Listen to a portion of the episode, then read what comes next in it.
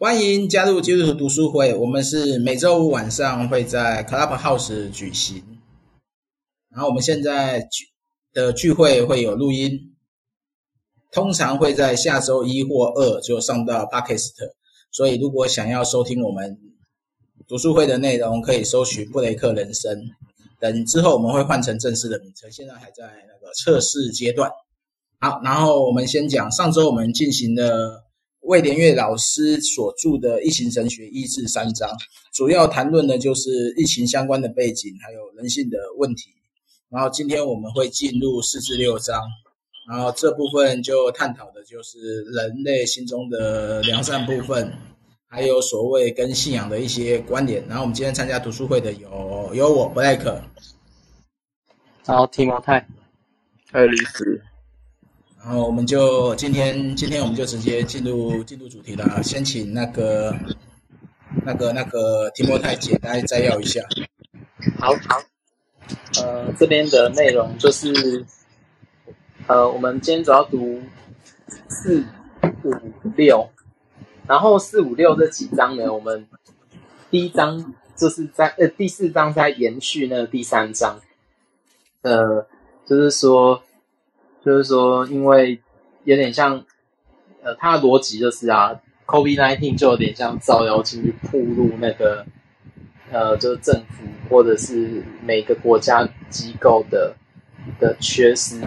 然后，但是他这里的时候就讲说，诶，他这段，他这一段第四章就在讲说，他是在讲疫情时代的人性光辉，所以他就用那个撒玛利亚人当做。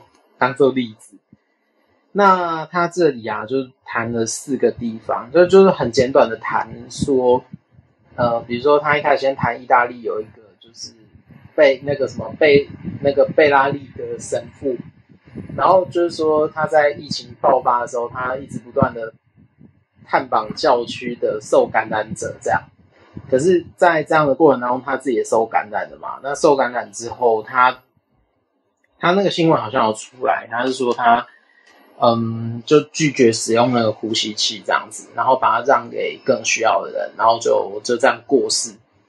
那另外一个是他谈德国例子，就德国政府啊，就是他的总理就认为说，就梅梅克，他就认为说，诶，德国他应该要做一种，就是有点像人道互助这样子，然后他就有点像接收那个法国。跟意大利的感染者这样，然后他有一个东西就是德国不不晓得是德国社会自发还是呃就是他们的防疫有在推动的，就是说有点像是鼓励年轻人去协助，就感染后风险诶重症风险比较低的年轻人，然后去帮老人买那个生活物品，就生活物资代购。那英国的话，它就是有。有一个就是二战的老兵，他就发起那种就捐款活动，然后帮那个英国国家保健署募款。那想很显然就是说，在英国的单位，他其实，在防疫上有可能是受那个财政的那种影响，这样。然后接着第四方面，那就谈好上第呃印度的那个地方。那印度这里。他就提到一个，就是贾维汉嘛，然后他就，但是他就提到说，他把他自己的三轮车改成那个临时救护车，这样，然后专门接送穷人，这样，是一个穆斯林，因为他叫穆罕默德这样。那在这里啊，他只是先提出说，在比如说疫情动荡的时候，他会呃有一点怎么讲？就是说，人他会被那种过程当中，在困难的过程中，他会被激起一些行为，然后让他会试图让这个社区或什么地方或做的会做得更好。这样，那当然有呃有兴趣的话，有兴趣的话，就是我们这边可以找找到一本书，就是那个仁慈这样子，有一本叫呃《Human Kind》，它。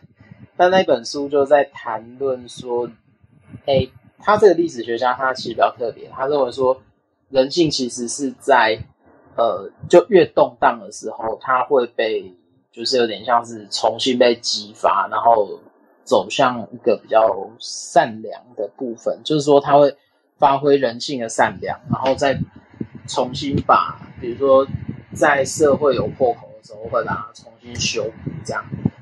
那当然就是说，嗯，有兴趣的话，大家就可以自己去找来看，这样就是仁慈，然后。它叫做横跨二十万年的人性旅程，然后用更好的视角看待自己。然后这本不是心灵鸡汤这样，所以大家可以有空可以去找来看一看。好，那这里衍生的问题就看大家有没有想要讨论，就是台湾有哪一些好行为可以当做是撒玛利亚人？那个这边我提莫泰，你的那个电风扇声音会吹到麦克风。哦，是哦，好，那我换一下地方。那这样嘞，这样好一点吗？好，好一点。好，那嗯，好，哎，我觉得这里啊，老师应该要使用另外一个例子。他他显然在写书的时候不知道。嗯，什么例子？嗯，就上礼拜有提到那个马来西亚的那个，它有一个叫白旗运动。就是马来西亚的封城是非常的临时决定，要快速，然后又没有任何配套措施。然后封的标准是，它有可能在三天之内规则会改个两三次。然后所以有很多人是无所适从，然后并且他就有那种生计断绝的那个状况。所以那时候马来西亚不。应该是有某一某一个邦，然后他就发发起一个行动，就是说，把那个就是说，呃，就是说，你如果家里的生计真的有困难的，你就在你的家门口挂一个白布条。那挂一个白布条的意思就是说，你是真的完全没有物资了，然后你可能有很很多状况是活不下去，这样子，就是你一天没有工作，你就没有一一天就没有收入，这样。那所以他们就，他们就靠那个白旗，然后来辨认说这样的人，然后并且周围的邻居，不管就是马来西亚是三个族群嘛，就是印度人，然后马来人跟那个华人，然后还有一些少数民族，然后他们就是受害比较多，大部分是那个少数民族跟有一部分的穆斯林，比较还有印度人。那其实他们在这个，就是说，在这个运动发起之后啊，就是说，他让那个社会冲突的张力有一点点减缓，然后也也有一些社区或有一些人就这样，就因着这样，然后能够活下来这样。但是这个在台湾是比较少人在讨论。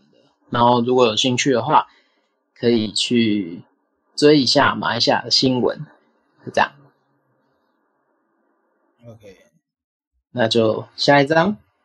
没有什么，稍微整理一下，这边有整理一下。天下有一篇专门报道台湾的平民英雄，就实际上我们只是看到台面上的人物，但还有许多，就是当我们在害怕疫情的时候，有一堆人是，一个是为了工作啊，一个是实际上他们就站在线上，例如说超商店员啊，外送员啊。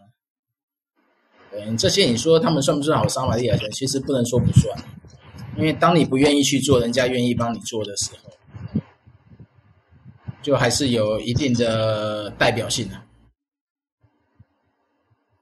对。好，直接下一章，因为这一章好像玛利亚就是在谈论好行为。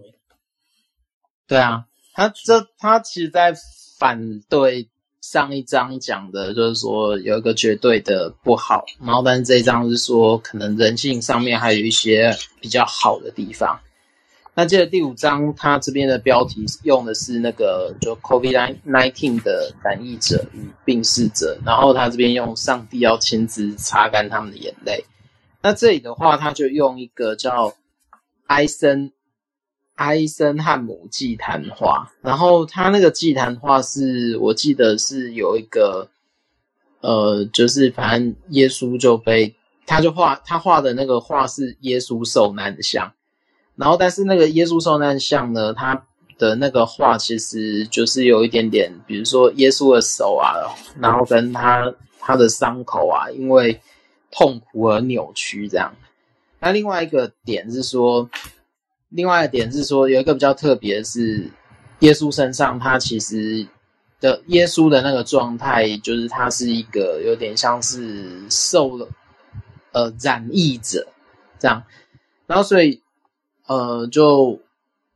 呃，作者又借由这幅画，然后来把耶稣跟染疫者的形象，就是有点像是结合在一起。然后，当然他就是特别呈现说是，就耶稣在十字架上的那一种，有点像是痛苦。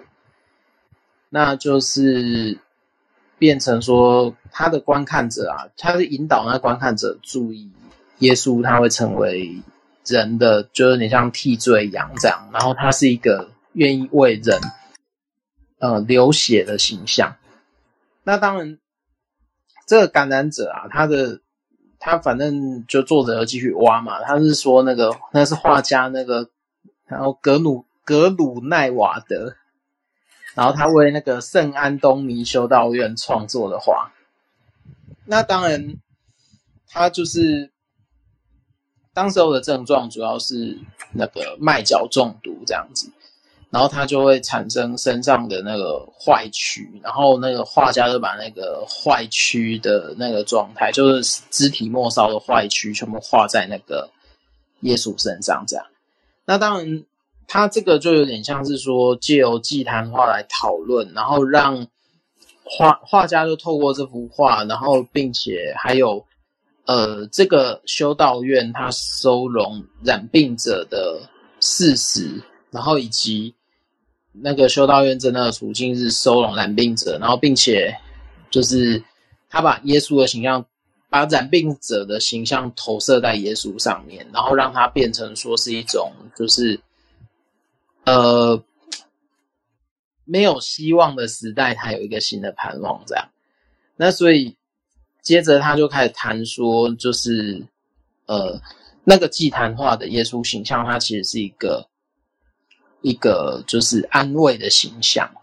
然后特别是从第二点的时候，他是说他在展现说，其实耶稣不止与那些就是呃古代或中世纪晚期的染疫者同在，那他其实也与现代染疫的人同在，这样。那接着，另外一个是说，他那个祭坛花，呈现一个耶稣被完全遗弃的形象。那其实它也一部分可以连接到染疫而被霸凌的人身上，这样子。然后，所以耶稣的痛苦就有点像是把他们包含在里面，然后让人可以更深刻去感受到上帝在人绝望的时候，仍然与这些人同在。那最后呢，就第三部分，他还谈的是疫情当中已经死亡的，然后他就借着拉萨路的故事，就是因为那个祭坛画蛮特别的，它就是旁边还有一个拉萨路的形象，就是呃有两个形象很特别啦，一个是玛利亚在用膏去膏耶稣这一个形象，然后另外一边是拉萨路的故事。然后他就认为说，那个拉萨路跟那个财主，其实有点在现代社会象征的是，就是拉萨路有可能是没有能力的染疫者，然后那个财主他可能是握有呃治疗能力的疫苗的那一些有有权有权势的人，那所以他就认为说。他认为说，那个染病过世的拉萨路啊，他其实就是有点像是疫情当中的冤死者一样。然后他就说，依着新约的，因着新约所讲的这些内容，那他们就是说，其实在呈现说，这些受冤屈或者在疾病当中死亡的人都会被上帝安慰这样。那接着他最后就谈到说。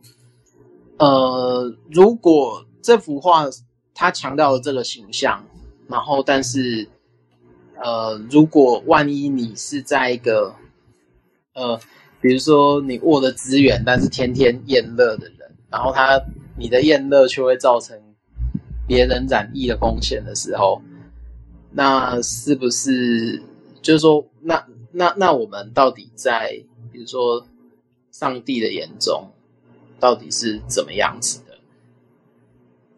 对，那我觉得这段其实就比较接近，就进入了，就透过一台。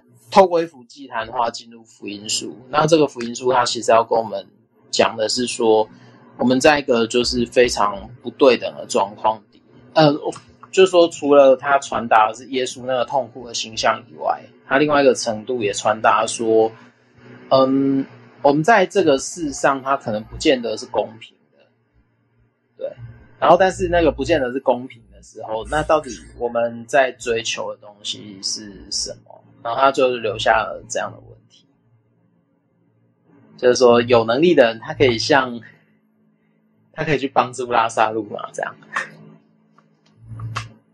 所以他就举，呃，好，这边就 Black 就提到一个问题，就是说前面的撒玛利亚人的例子啊，就是说他认为耶稣带来的是安慰，那如果换作是当代基督徒呢，到底？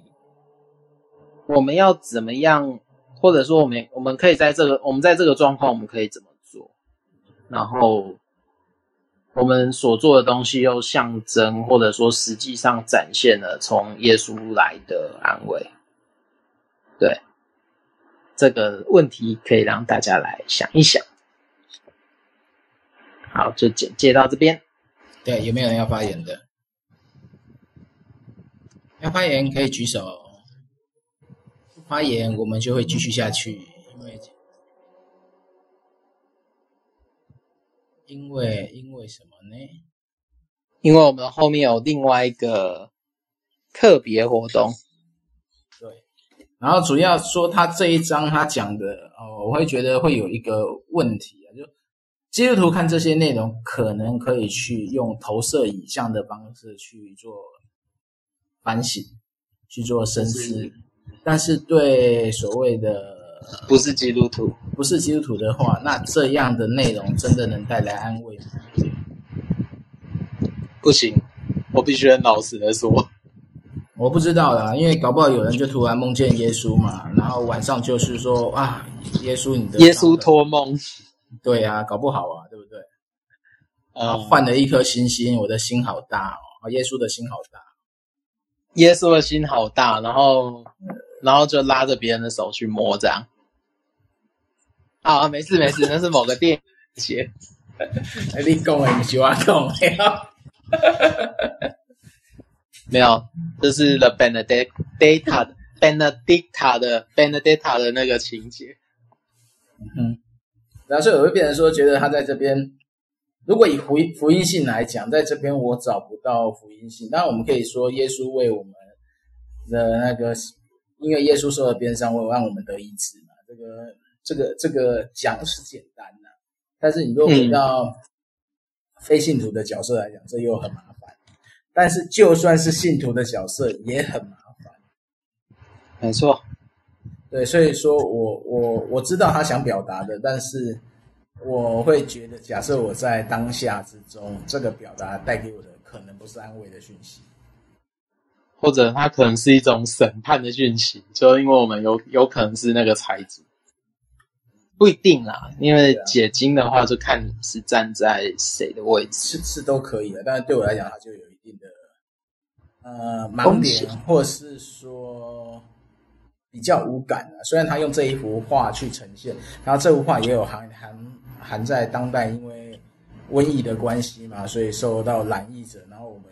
知道那个耶稣，耶稣也为我们因此染疫，承担这些染疫，然后让我们可以存活或得医治。他的概念大概是这样，所以他最后有有附上这个嘛，作者与艾森汉姆祭坛画的合照。嗯，对。所以在这边有没有人有问题？有问题的可以举手。如果没有，我们就直接进到他所谈的疫情神学的形式。就进入哎、欸，这边好快啊！这边超级快啊！什么超级快？没有，我我觉得我们讲的讲的有点快，不过没关系，因为这个讨论空间很有限啊，我觉得是啊，因为他用的例子比较不贴地。好啦，那我们就继续开，呃，我们就看他的神学醒狮能不能带给我们醒狮嘛。好，省思，嗯，舞龙舞狮，好，醒思。那这样子的话，它主要的神学反省大概就是分成五点嘛。就第一个是说，那 COVID-19 它就显示说，人他其实是非常有限的。那就是说，提醒我们必须谦卑，寻求上帝的帮助。那当然，他只是讲说，从美国经验或从一些强国的经验来看啊，就是说，人对抗病毒，它其实是很糟糕的。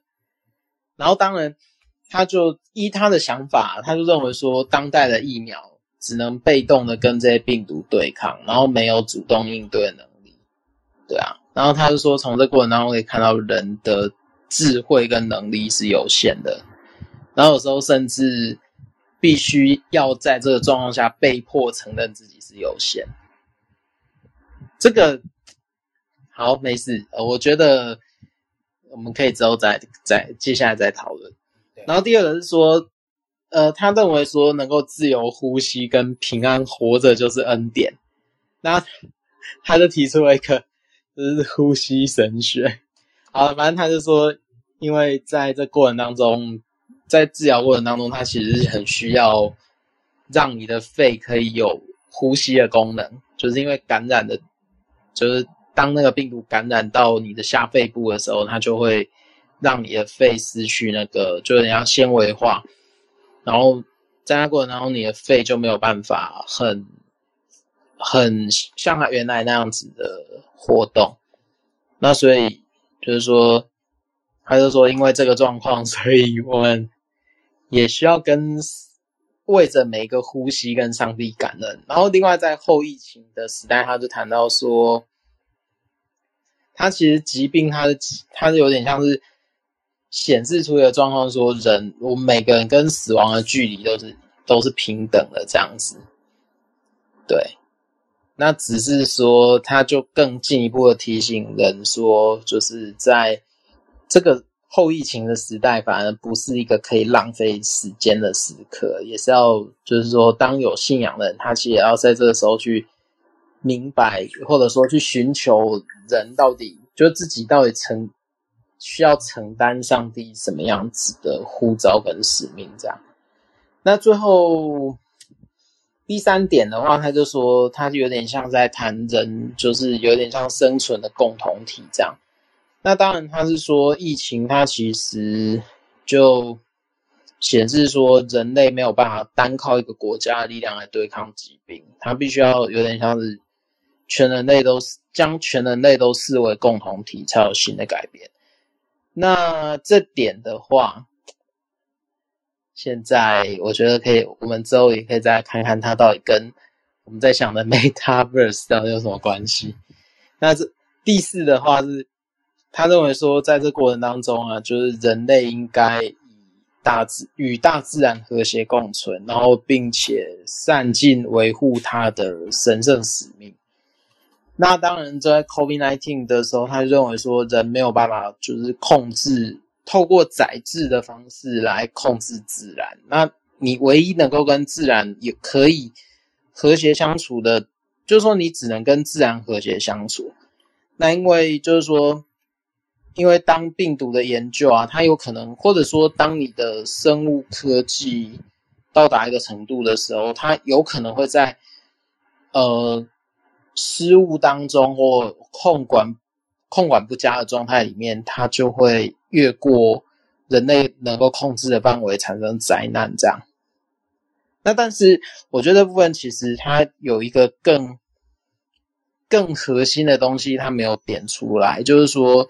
当我们在阅读那个创世纪一到三章的时候，就是上帝创造的那个过程。那其实它里面，它里面有一个蛮特别的关键，就是呃呃，在这在创世纪的第二章的一开始，人到底是应该要管理大自然呢，或者是人只是这个大自然的一部分，它其实会带出两个对经文完全不同的理解。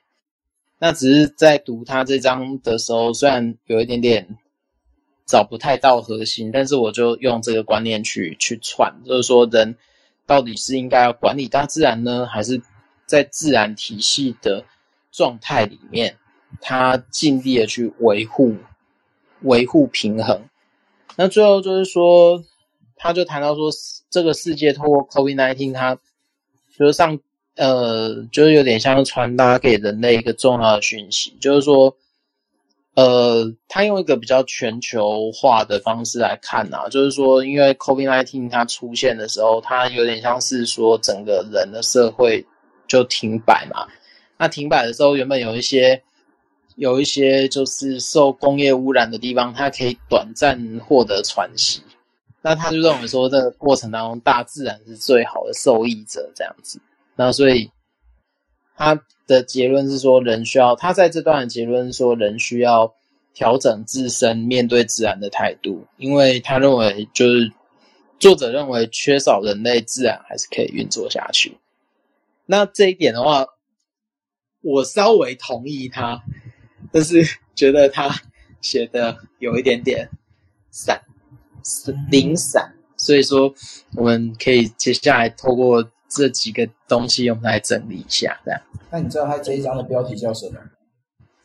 这张的标题就是 “COVID-19” 的疫情神学醒思。好，告诉我哪些神学醒思？谢谢。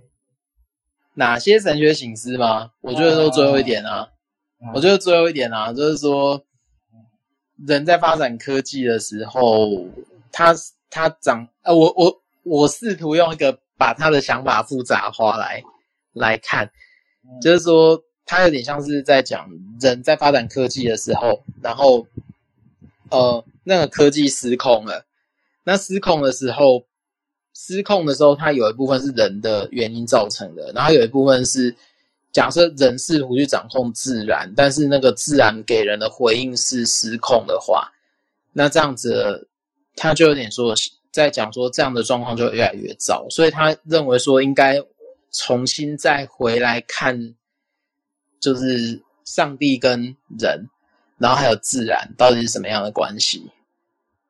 所以他他他他主要的论点是说，人应该跟自然和谐相处，然后呢，就是说尽可能用最少，就就是说。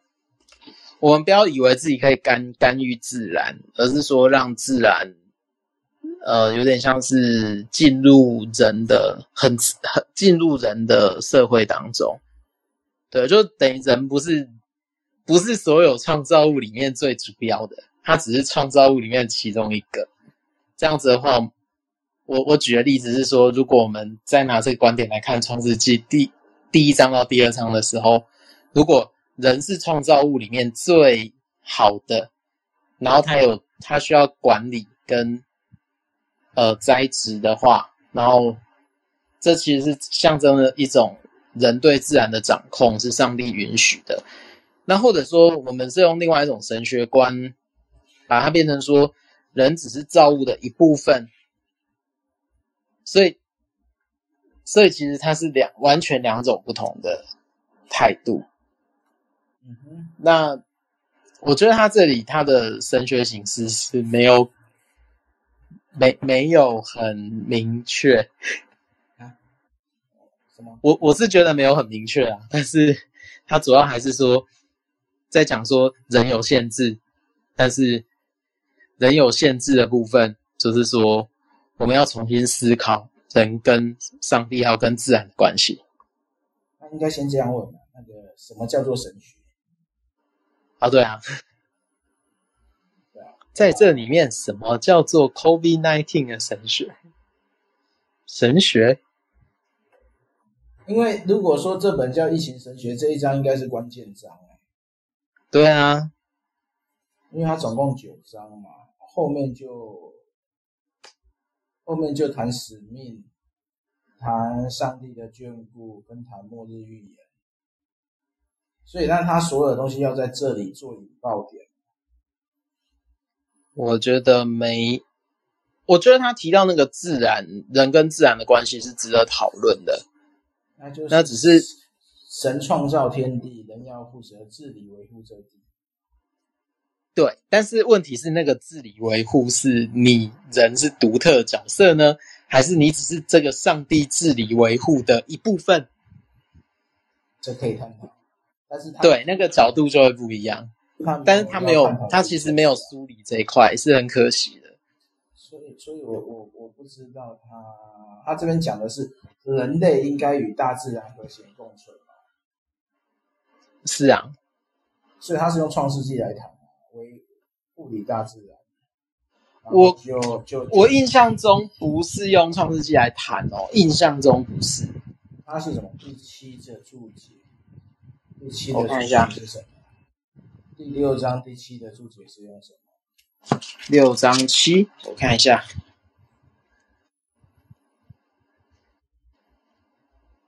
嗯。哎，对，他从创世纪一章二十六到二十八，所以他是用那个神创造世界这一块来，他还是用创世纪来谈这个问题。对，但是他没有谈下去。但实际上，这应该要谈下去。如果说他叫异形神学的话，但但我会觉得，呃，异形神学它主要要谈的的神学观是人跟。那这就这就不就是变什么生态神学了吗？对，但是如果假设换个角度，用布鲁格曼也在谈同样的问题，嗯、只是布鲁格曼他谈的是布鲁格曼有另外一本书也在讲那个疫情，只是他在讲那是他在疫情期间的讲道集。嗯，他里他里面布鲁格曼他针对疫情的时候，他就不是从自然的角度切。布鲁格曼他是从我们的社会要怎么样寻求善，然后他用的是他用的经文就不是创世纪，他用的经文就是那个那个大卫的大卫的那一段，就是说上帝要惩罚大卫，然后就是说你要选择的是天灾呢，然后还是你要选择的是战争呢，还是你要选择的是那个就是有点像是。呃，忘记了，反正就是说，他有上帝给他三个选择，然后大卫就选说，嗯、你就把你的手加在我们身上，就是说比较是加在我自己身上，但是不要加在其他子民，所以他选好像最后选择了瘟疫，但是但是就是在第一批的人死掉以后，大卫就说。大卫就就有点像是，他就有点像忏悔，但是那个忏悔过后，他就说，上帝就就把这个疫情就有点像平息了。那布格曼在谈说，到底这个社会的，就是说布格曼他比较是借由说这个事件在谈说，那那在比如说在疫情的张力底下，一个有能力决定的人，他可以做什么？然后他可以怎么样跟上帝呼求？然后他可以在怎么样在呼求的时候，他做出虽然冷酷，但是是有点像是他也是很悔罪的一种决定。就是说，他布鲁格曼其实比他高干多了。是很久以前看的，就去年去年出的，我我已经忘记书名了，但是他说。啊，有有有中文本啊，在那个那个香港文艺出版社出的。然后，你再找给我们当做书斋的补充摘要。对，因为我觉得他在这边神学，他并没有先理出一个脉络。嗯，所以变成说我读这一章，我不知道他所强调的核心的论述会是什么。嗯，因为我就会卡在他他几个五大点嘛。第一个就是人要谦卑嘛。是的，第二个就活着就是恩典啊！想起来了，一转新世界，一转新世界哦，就是疫情的疫，然后转变的转，一转新世界，幻变意境中的圣经默想。OK，哦，看到了，校园有卖。对，其实这一本，我觉得虽然只是很就是浅浅的讲到集，但是。它能够带给人的冲击比这本来的更多，因为他在讲的是，呃，他他会讲说混乱是正常的反应，但是在混乱当中，你要怎么样收拾，然后你要怎么样面对，然后你要怎么样陈述你的实况，然后并且布格曼很强调说。你要让那个先知的声音深化到你的里面，然后并且就是心里面，然后并且它会激发出激发出你的社会回应。就是这这是布鲁格曼其实他比我们现在在读这个作者更高干的地方，对吧？因为他其实只是都在讨论圣经，嗯哼，就是跟疾病有关的部分。所以他的他的 focus 的那个能力就就就更强。OK，所以这就这一本第六章有点遗憾的地方。对，对，因为你必须很诚实的说，因为你真的要谈神学，我觉得至少观点要出来，而且不能东闪西闪，因为他他主要的观点、核心观点就是他的主要论述，呃，不用多啦，至少要一个嘛。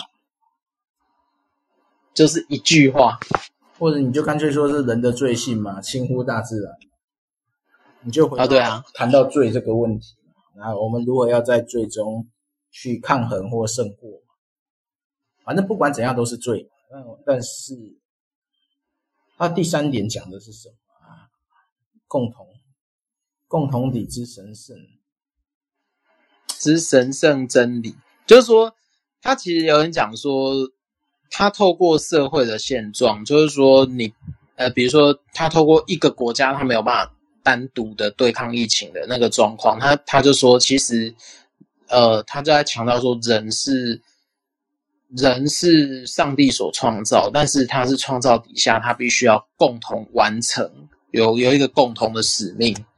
然后他说，其实疫情它某种程度上是可以让人回到这种，就是去回应一种。他其实没有讲讲得很清楚，但是他他应该也是借用布鲁格曼的观点，就有点也不是布鲁格曼，他反正是借用一个观点，就是共同体共同体的想象，然后借着这个共同体的想象，重新去，就是也不是回到疫情之前，而是去面对现在当面对当前的困境。啊，都在帮他诠释。对，因为我有读没有懂，因为我知道人类本来就是共同体，但是共同体的神圣真理这一块却空掉。你告诉我他，他他这一段这一段他讲到的神圣真理在哪里？来看一下哦，因为这一段这一段是我看完之后就就直接直接写的。因为他的结语就是啊，你看啊，从这种各国疫情发展，真正理解且切实经验到全人类是生存共同体这个真理，所以他谈的这个真理就是全世界是生存共同体。所以这个，但是他他他用的例子其实他谈他谈的例子不太对，就是说他讲的是说我们本来应该是有这个理想，但是实际上是呃富裕的国家或有能力的国家，他会。控制住疫苗的流向，然后以至于说让那些呃让让没有办法取得疫苗的国家，它就持续让病毒在那边变化。对，那但是他就认为说这点是一个有一点不太公平的，也不是不太公平，是非常不公平的状态，所以。他在这一章里面，他才会讲说，我们应该，我们应该不是用那种就是保护自身利益来思考，而是说，呃，比如说，好，全全世界的人都在一个共同体底下，他需要有一个有一个就是重新建立的全球化吗？或者是怎么样？问题连生存，连生存都没办法谈的话，其实。其实我觉得他这点，他这点没有做好的是，他不敢去碰那个敏感的词汇。什么词汇啊？然后直接讲啊，不然谁知道你在说什么？对啊。其实这边应该讲的是，我们应该讲的是这个世界先前的全球化是是是造成对它会有它会有不公平的状况，然后它会对，然后疫情它其实只是说，虽然这个全球化暂缓了，但是这个全球化它是它其实其实也呈现出这个疫情中间就是强国对弱国的剥削这样。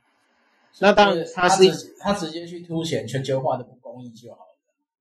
对，他他他其实有很多选择可以写啊。那他只写这个的话，他就觉得这个论证很弱，或者说放大了全球化的不公义。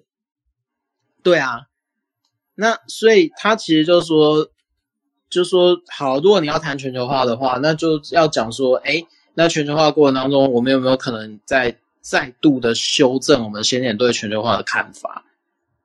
我们要怎么做才能把那个公益回转回来？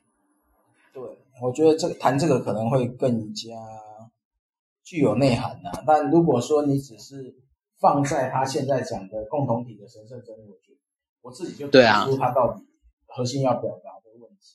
其实还有一个哲学的观点，就是用德西达的观点来看，就是呃。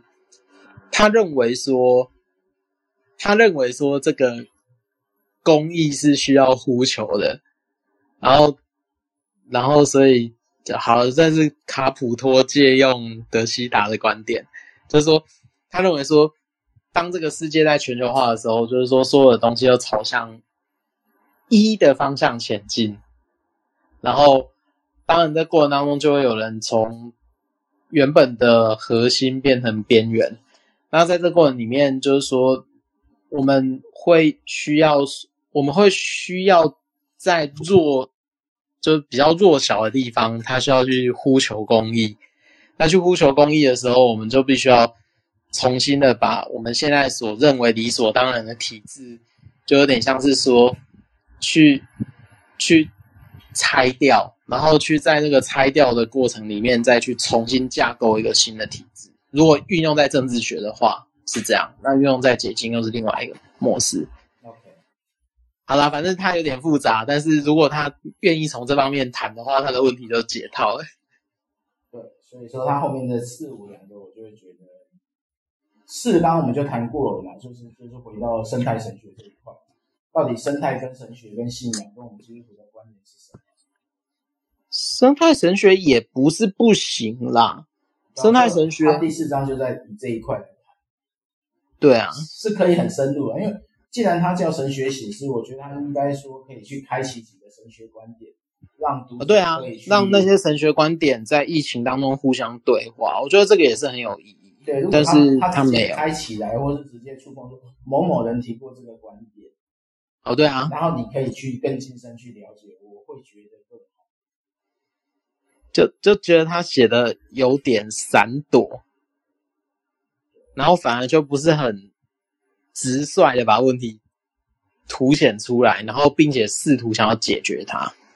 嗯哼，这也是这本书弱掉的地方。我读这我读四五六比前面还空。对啊，比我们先前读了。不是前一本，我说我说一二三的话，因为第二一二三是。社会事件嘛，或是新闻事件嘛，你读那个也还好，你比较容易去掌握它的脉络。对，然后四五六，尤其是到了第六章，其实到第五章就已经，他已经用一幅画去谈论耶稣为我们受苦。但是这幅画你要去跟疫情来讲，其实那个就他就只有那个啊，熟画的人有画的感觉，不熟画的人其实。对啊，他就其实在讲的就是说，就是说那个修道院也经历过同样的状态，然后经历过同样的状态，他就必须想怎么样去安慰这些在疾病当中的人，所以他请了那个画家去重新规划他们的祭坛画，然后祭坛天天主教祭坛画就会有那一种，就是他需要画耶稣受难的像，然后作为一种就是。祭坛的核心，因为它是一个献祭嘛，所以它还叫祭坛。因为实际上我会觉得哈，如果是我，我会把这个章节重新编一下。我会对啊，我会变五六四。嗯，因为三已经讲出那个所谓的人们在疫情中受到的各种不公平对待，所以我就直接我不要用第四章去回，我就直接用第五章去回。